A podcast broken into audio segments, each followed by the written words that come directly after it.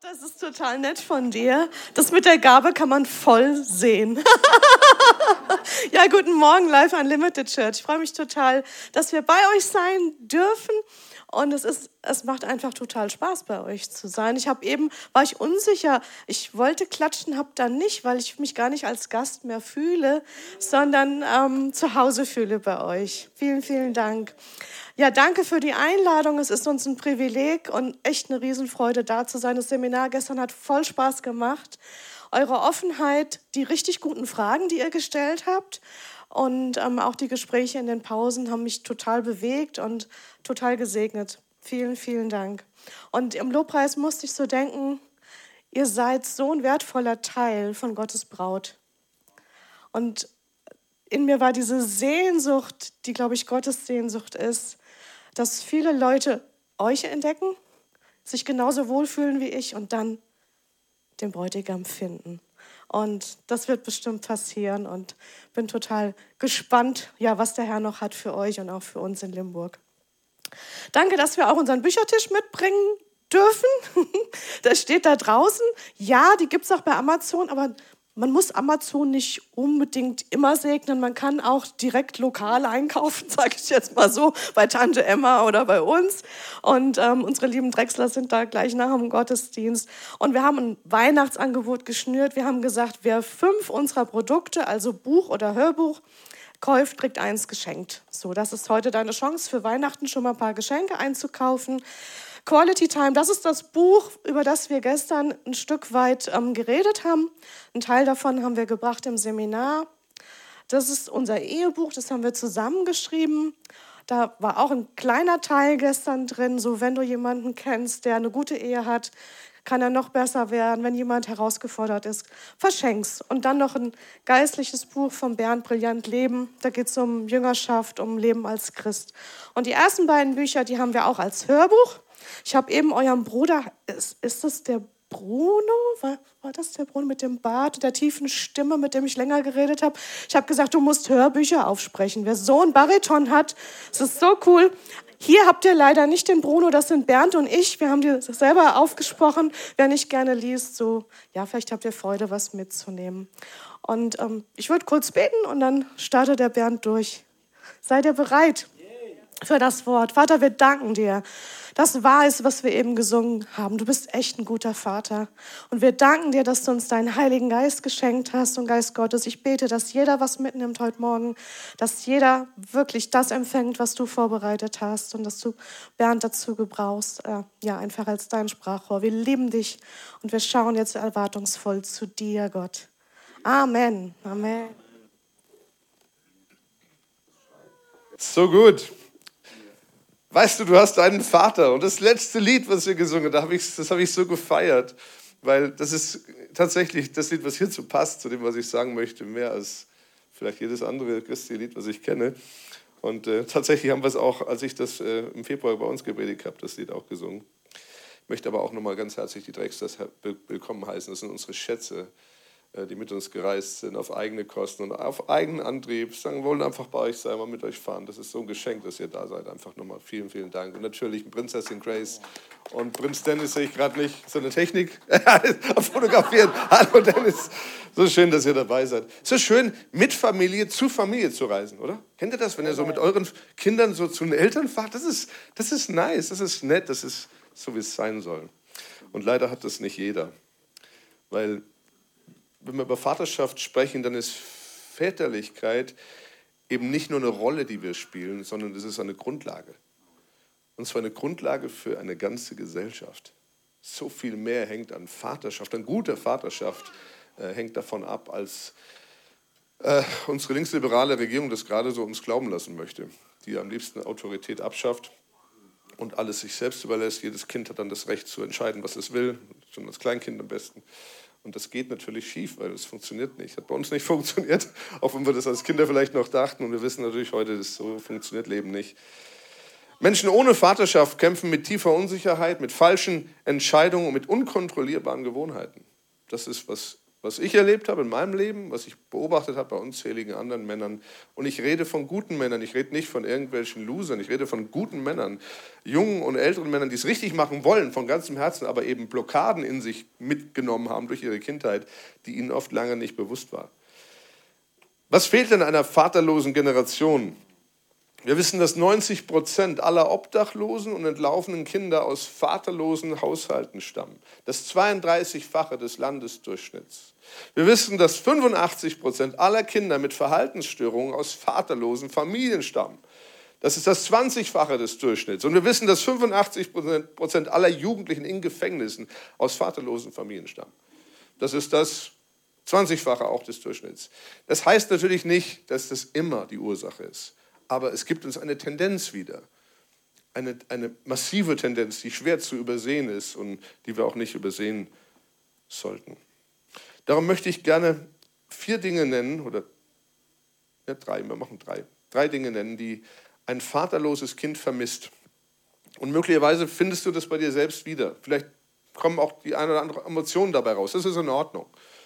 In meinem Leben war das auch so. Ich hatte auch hier echt eine Vaterwunde und hab, bin durch einen Heilungsprozess durchgegangen, für den ich heute sehr, sehr dankbar bin, weil heute kann ich ein guter Vater sein, weil die Dinge geheilt wurden, vergeben wurden und meine Beziehung zu meinem Daddy heute fantastisch und wundervoll ist, besser als ich es mir je vorgestellt habe. Also was vermissen vaterlose Kinder? Was vermisst ein vaterloses Kind? Zunächst mal Verantwortlichkeit.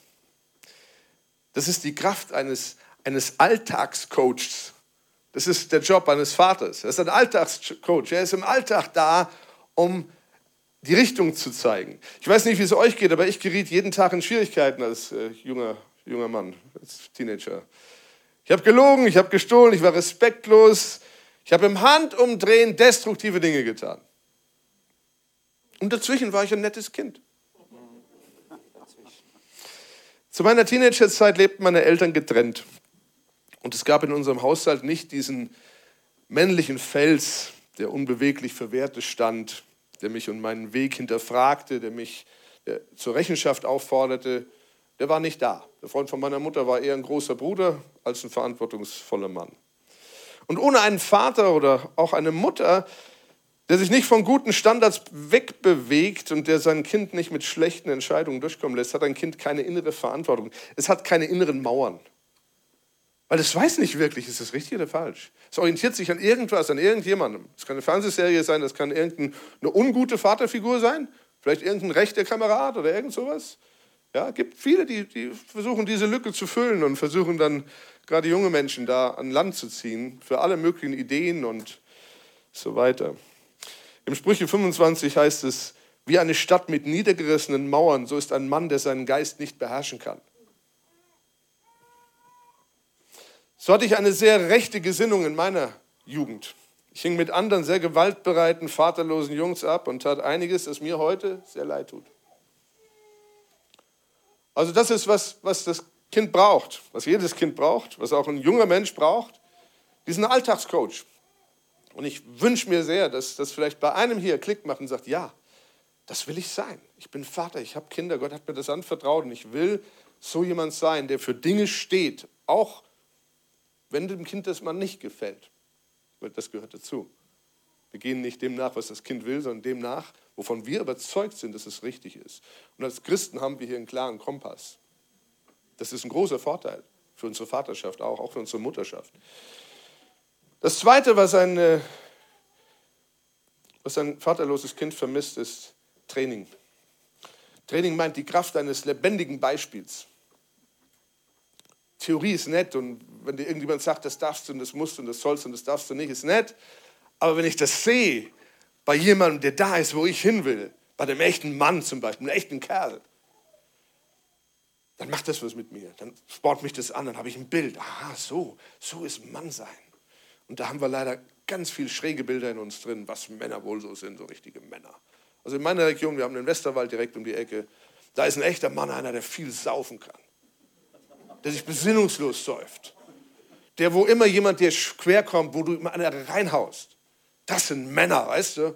Hey, so Expendables, ne? So. John Wick. Aber ist das das Bild von einem gesunden Mann? Nein, das ist krank, das macht kaputt, das ist destruktiv und das hinterlässt immer nur Verletzungen bei allen Beteiligten. Im Laufe der Geschichte haben Väter ihre Fähigkeiten an Söhne und Töchter weitergegeben. Etwas in ihnen sagte ihnen, dass sie es, in ihren, es ist ihren Kindern schuldeten, sie für die Zeit zu erziehen, in der sie nicht mehr da waren. Väter, jeder ihrer Bewegungen, ob gut oder schlecht, ist Training. Ein Kind lernt in einer Stunde an der Seite seines Vaters mehr als in einem Jahr Verhaltenstraining. So lernte ich von meinem Vater, wie man raucht und trinkt, aber auch, dass man niemals seine Hand gegen eine Frau oder seine Eltern erhebt. Das musste mir niemand sagen. Das habe ich bei meinem Vater beobachtet. Das, darüber hat er auch gesprochen. Das hat er gelebt. Das war Mann für den kleinen Bernd. Der kleine Bernd denkt nicht drüber nach, ist das richtig oder falsch. Der sieht Papa, Papa, Mann, Papa richtig. Okay? Ab einem gewissen Alter hinterfragt man es dann, wissen wir alle. Und die Pickel kommen und die Eltern auf einmal so dumm aussehen. Ja, das ist, haben wir alle durch. Alles gut. Wir waren damals keine Christen. Ich komme nicht aus einem christlichen Haus. Meine Mutter hat sich bekehrt, als ich 20, 19, 20 war und dann hat sie die ganze Familie zu Jesus geführt und deswegen haben wir viel Heilung erlebt. Ein Kind sieht seinem Vater genau zu. Er sieht zu, wie er das Gras mäht, wie er Reparaturen im Haus ausführt, wie er schwitzt, wie er sich auf den Weg zur Arbeit macht.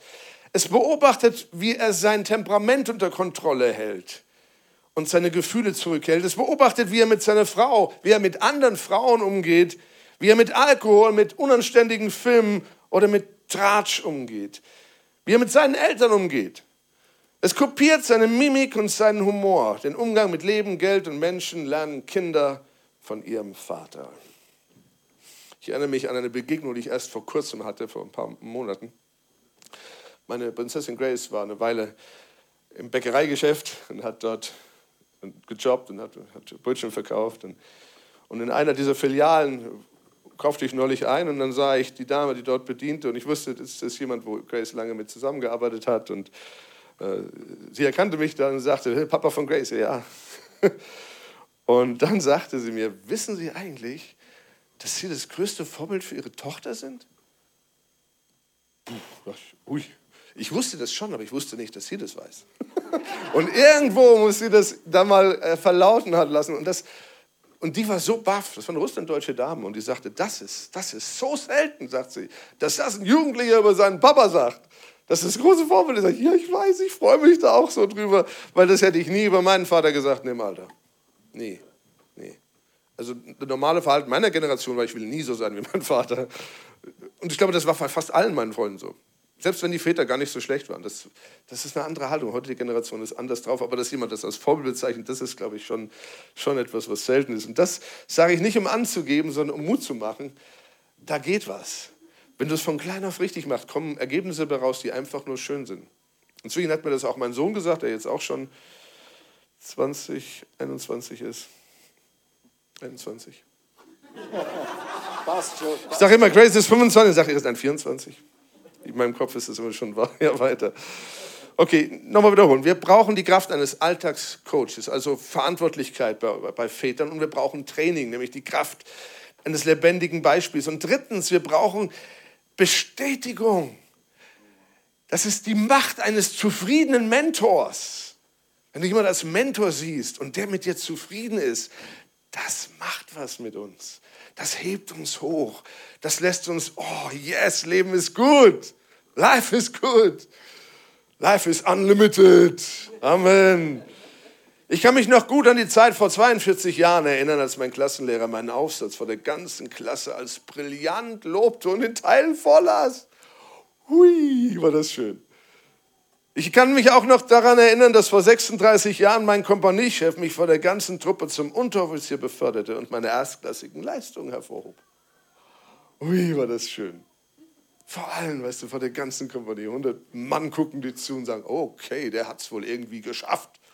Yes.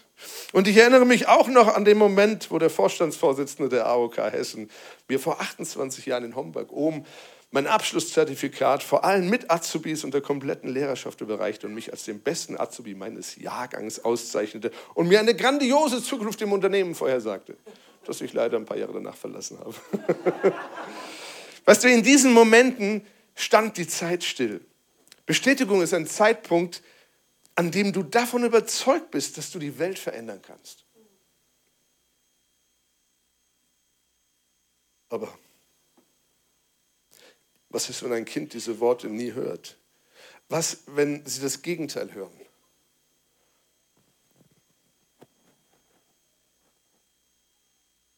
Vor 46 Jahren sagte meine Sportlehrerin vor der ganzen Klasse während eines Lauftrainings, dass ich ja laufe wie eine Schwuchtel. Dem neunjährigen Bernd hat das nicht gut getan. Das war die Botschaft, du bist für Sport nicht gemacht. Ein sehr wichtiger Mensch sagte mir mehrmals und auch vor anderen, du hast zwei linke Hände, du kannst handwerklich nichts und wirst es nie können.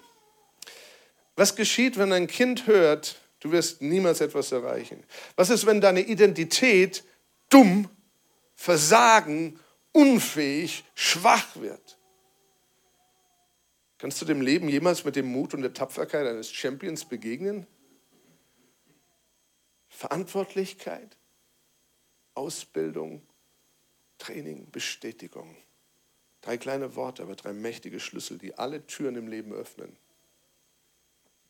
Wenn du Vater oder auch alleinerziehende Mutter bist, stelle sicher, dass jedes deiner Kinder alle diese drei Dinge bekommt. Gib ihnen die innere Sicherheit, nach denen sie sich sehnen. Denk daran, wir können unsere Welt verändern. Ein junges Leben nach dem anderen. Es geht. Und bevor wir hier zum Ende kommen, möchte ich euch noch etwas mitteilen, nämlich du hast einen Vater. Ich weiß nicht, was dein irdischer Vater getan hat. Ich weiß nicht, ob er gut oder schlecht war. Die meisten haben eben eher so einen mittelguten oder schlechten gehabt. Oder einen Abwesenden, den man alle zwei Wochen sah. Das ist nie dasselbe, wenn der Papa im Haus ist und der Fels in der Brandung. Aber wir haben einen Vater. Amen. Es wäre falsch zu sagen, ich hatte keinen Vater, ich habe eben alle die Probleme, die der Typ da vorne auch gesagt hat. Also war es das eben? Das war es nicht. Das war es überhaupt nicht. Er ist das Original. Er sagt, bist du irgendwo auf Bibelstelle? Er ist der Vater, von dem alle Vaterschaft im Himmel und auf Erden herkommt. Er ist das Original. Alles, was wir, die besten Väter, die wir sein können, kommen nicht daran, was er ist. Und zwar, was er für dich ist. Und es ist ihm egal, ob du 10 bist oder 15 oder 55 oder 85. Für ihn bleibst du sowieso das kleine Mädchen. Seine Prinzessin, sein, sein Junge. Meine Grace wird doch nie, auch wenn sie 50 ist, nie die große Grace sein. Das ist meine Prinzessin. Und das bleibt sie, solange ich lebe und solange sie lebt. Und das ist einfach, wie es läuft. Und das ist, weil ich ein Vater sein will nach seinem Bild. Weil für ihn bin ich immer noch sein Prinz. Siehst du dich manchmal im Spiegel an und denkst, boah, ich bin der Prinz meines Papas im Himmel, dem König aller Könige. Da guckst du rein und denkst, boah, bist du wieder fett geworden. Oh, die Haare werden weniger. Oh, die Leistung, die du bringst, körperlich ist nicht mehr so wie früher. Weißt du, wir gucken immer mit einer der beiden Brillen, meistens leider mit der zweiten. Guck mit der Brille, wie Gott dich anschaut. Gott ist der absolute Vater. Und er kann Dinge heilen, die kein Mensch heilen kann. Im Epheserbrief lesen wir, ich kann nur meine Knie beugen vor Gott, dem Vater, dem Vater von allem, was im Himmel und auf Erde ist. Oder Johannes 17. Ich in ihnen und du in mir, so sollen sie zur völligen Einheit gelangen, betet Jesus, damit die Welt erkennt, dass du mich gesandt hast und dass du sie, Entschuldigung, dass sie von dir geliebt sind, wie ich von dir geliebt bin. Diese eine Bibelstelle solltest du mitnehmen. Die solltest du dir vielleicht eine Weile an deinen Bartspiegel mit Lippenstift schreiben oder als Männer mit einem Edding, keine Ahnung. Da steht, dass der Vater im Himmel dich genauso liebt wie Jesus. Mit anderen Worten, nee, nix Stiefkind, Pflegekind, Adoptivkind. Nein, du bist sein geliebter Sohn, seine geliebte Tochter. Das ist, was er sagt. Das was Jesus uns offenbart. Und er stellt uns den Vater ja vor. Denkt an die Geschichte vom verlorenen Sohn. Da stellt er den Vater vor und sagte, das ist, wie er ist. Und wo immer du vielleicht im Alten Testament struggles, weil du vielleicht Alten Bund und Neuen Bund nicht so auseinanderhalten kannst, die eine Sache kann dir helfen. Jesus sagt, wer mich sieht, sieht den Vater. Und mit Jesus hat keiner Probleme. Mit dem Gott des Alten Testaments, der die Kinder und Frauen abschlachten ließ, da kann man Probleme haben. Weil das, wenn man den alten Bund nicht versteht, kann man hier wirklich verwirrt werden. Aber wenn du weißt, Jesus sagt, wer mich sieht, sieht den Vater. Er ist genau wie ich. Ey, mit Jesus hängen alle gerne ab, oder? Der ist gut, der mag die Sünder, der, der hat Gemeinschaft mit Leuten, wo wir vielleicht aufpassen wollen. Er liebt Menschen. Er liebt mich, er liebt dich. Wer mich sieht, sieht den Vater. Johannes 14 übrigens. Und wie sieht die Liebe aus? Das ist mein Schluss für heute. Bei der Taufe ereignete sich folgende Szene, als Jesus getauft wurde. Und siehe, eine Stimme kam vom Himmel, die sprach, dies ist mein geliebter Sohn, an ihm habe ich Freude. Am Berg der Verklärung dasselbe. Als er noch redete, siehe, da überschattete sich eine lichte Wolke und sie eine Stimme aus der Wolke sprach, das ist mein geliebter Sohn, an dem ich wohlgefallen habe, auf ihn sollt ihr hören. Diese Dinge braucht jeder Mensch. Jeder große Mensch, jeder kleine Mensch. Erstens Akzeptanz, Zugehörigkeit. Ich bin Teil der Familie Gottes, ich gehöre dazu. Ich bin angekommen, ich bin Teil davon. Dies ist mein Sohn, sagt Vater, der Vater im Himmel zu Jesus. Und das zweite ist Liebe und Zuneigung. Der Vater im Himmel sagt, mein geliebter Sohn, nicht nur, ja, mein Sohn. Das ist meine geliebte Prinzessin, nicht nur meine Tochter. Weißt du, das ist, wie er uns sieht. Und das dritte ist die Bestätigung, die, die wir da sehen, an dem ich Freude habe.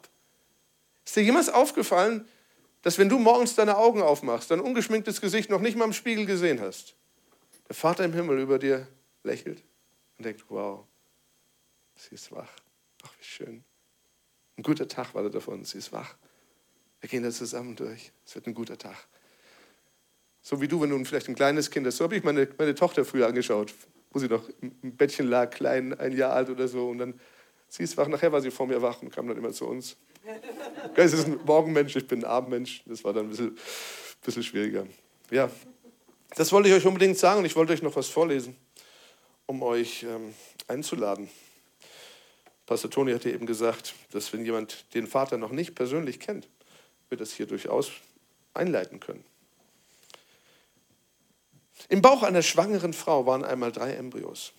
Einer davon ist der kleine Gläubige, einer der kleine Zweifler und einer der kleine Skeptiker. Der kleine Zweifler fragt, glaubt ihr eigentlich an ein Leben nach der Geburt? Der kleine Gläubige, ja klar, das gibt es. Unser Leben hier ist nur dazu gedacht, dass wir wachsen und uns auf das Leben nach der Geburt vorbereiten, damit wir dann stark genug sind für das, was uns erwartet. Der kleine Skeptiker. Blödsinn! Das gibt's doch nicht. Wie soll denn das überhaupt aussehen, ein Leben nach der Geburt?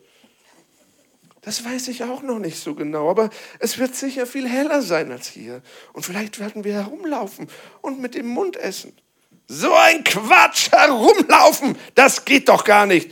Und mit dem Mund essen, so eine komische Idee, es gibt doch die Nabelschnur, die uns ernährt. Außerdem geht das gar nicht, dass es ein Leben nach der Geburt gibt, weil die Nabelschnur schon jetzt viel zu kurz ist. Doch, es geht bestimmt. Es wird eben alles nur ein bisschen anders.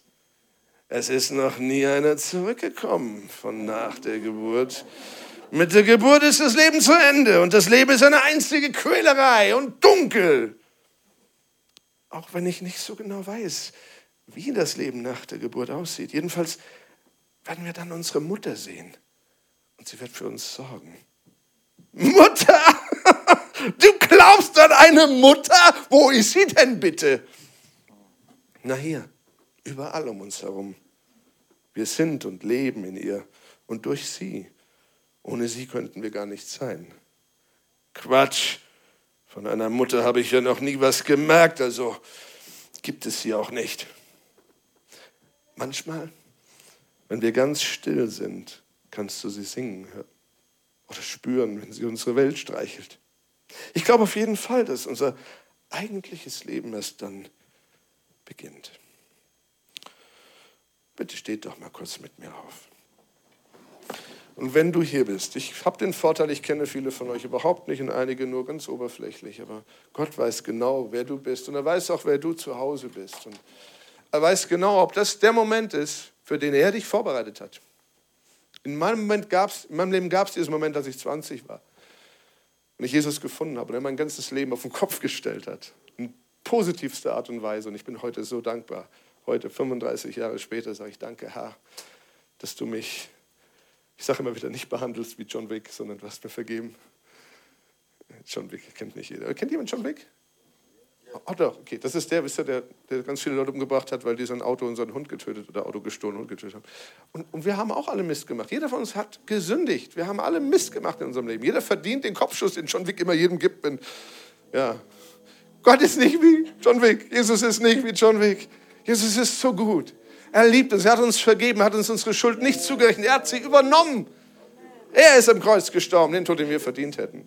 Und wenn du sagst, jetzt habe ich jetzt habe ich es, er ist tatsächlich der Vater, der mit mir eine Beziehung haben will. Und ich werde getrennt durch meinen Lifestyle, durch meine falschen Handlungen von Gott. Und er kann nicht zu mir, nicht weil er nicht wollte, sondern weil ich es verhindere durch meinen Lifestyle, durch meine Sünden. Meine Sünden trennt mich von Gott. Deswegen ist er ja ans Kreuz gegangen, damit alle Sünde von mir auf ihn gelegt werden kann. Und dann können, können wir uns begegnen, völlig frei von Schuld, weil er wächt uns rein. Und wenn du das möchtest, von Herzen möchtest, dann sprich mir doch folgende Worte nach. Auch online, bitte steh mit mir, wenn du das möchtest. Ich glaube, da ist jemand, Gott spricht zu dir. Bitte, sei kein Zuschauer, komm raus, sei Teilnehmer. Sprich, Herr Jesus, ich glaube, dass du Gottes Sohn bist. Ich glaube, dass du für meine Schuld am Kreuz gestorben bist. Und die bringe ich dir jetzt. Es tut mir leid, Herr, dass ich gegen dich gehandelt habe. Bitte vergib mir alle meine Sünde. Ich entscheide mich heute. Jesus, ich will dir nachfolgen.